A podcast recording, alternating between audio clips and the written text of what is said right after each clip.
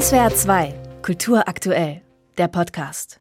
CH Beck ist der Fachverlag für Rechtstexte und juristische Literatur. Wer dort veröffentlicht, wer sogar an den wichtigen Kommentarwerken der Rechtswissenschaft mitschreibt, der gilt etwas im deutschen Recht.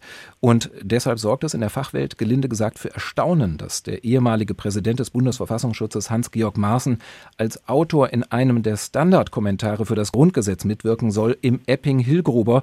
Wir erinnern uns, Hans-Georg Maaßen wurde als oberster Verfassungsschützer des Landes vor vier Jahren nach einigen Querelen in den einstweiligen Ruhestand versetzt. Sehr seltsame Bewertungen rechtsextremer Tendenzen und Kontakte zur AfD waren ihm zum Verhängnis geworden. Hans-Georg Maaßen als Mitautor in einem Grundgesetzkommentar. Da haben deshalb andere Autoren dem CH Beck Verlag erklärt, dann werde ich als Autor meine Tätigkeit einstellen. Zu Ihnen gehört auch Stefan Huster. Er ist Professor für öffentliches Recht an der Universität Bochum. Ich grüße Sie, Herr Huster. Guten Tag, Herr Höfer. Sie bleiben dabei. Hans-Georg Maaßen als Autorenkollege im CH Beck Verlag, da machen Sie nicht mit.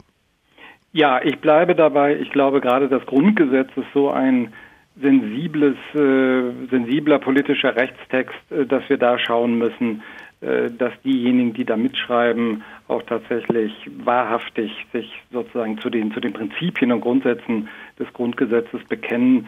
Und äh, das sehe ich bei Herrn Maaßen nicht mehr gewährleistet. Er war ja nun wirklich mal der oberste Verfassungshüter, soll heißen, ein Mann, von dem man unterstellt, dass er sich mit der Verfassung folgerichtig eigentlich auch auskennen sollte. Was machen Sie ihm zum Vorwurf? Also ich finde, bei Herrn Maaßen sieht man doch sehr deutlich, wie übrigens bei einigen anderen auch, ähm, dass die in den letzten Jahren, wenn ich das mal so sagen darf, politisch falsch abgebogen sind.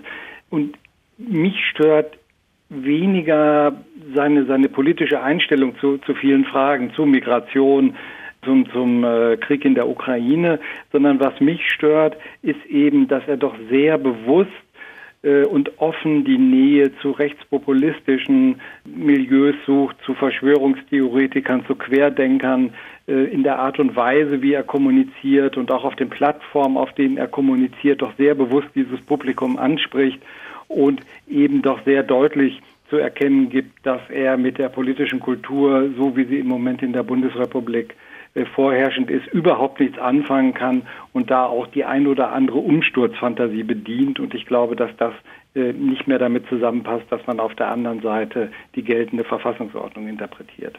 Wo wird es aus Ihrer Sicht verfassungsrechtlich bedenklich?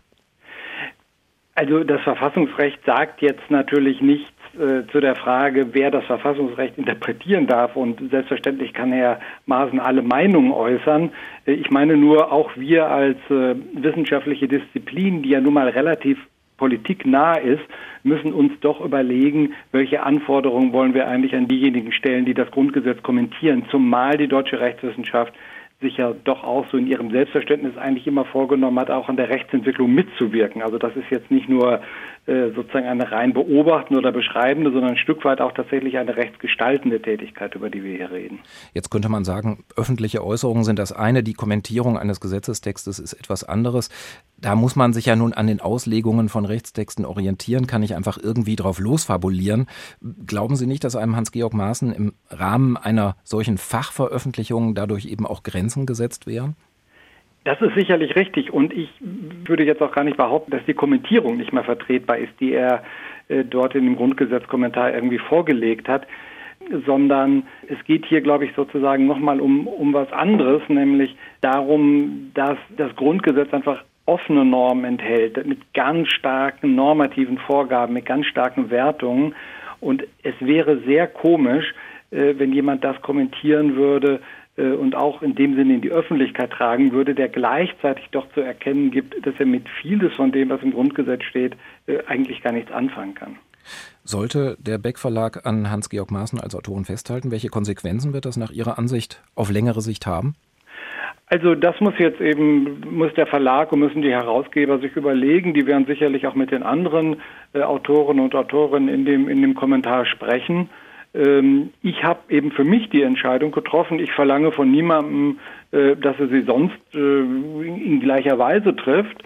Äh, aber ich würde mich natürlich freuen, wenn der ein oder andere sagt, ein Kollege hat das ja auch schon im Vorfeld getan, dass das jetzt einfach sozusagen des Guten zu viel ist. Und das ist auch schon durchaus eine längere Diskussion mit den Herausgebern und dem Verlag, Und ich glaube einfach für mich sagen zu können, dass die politische Radikalisierung, die man bei Herrn Maaßen beobachtet, jetzt einfach doch eine Grenze überschritten hat und ich nicht mehr bereit bin, das an der Stelle mitzutragen.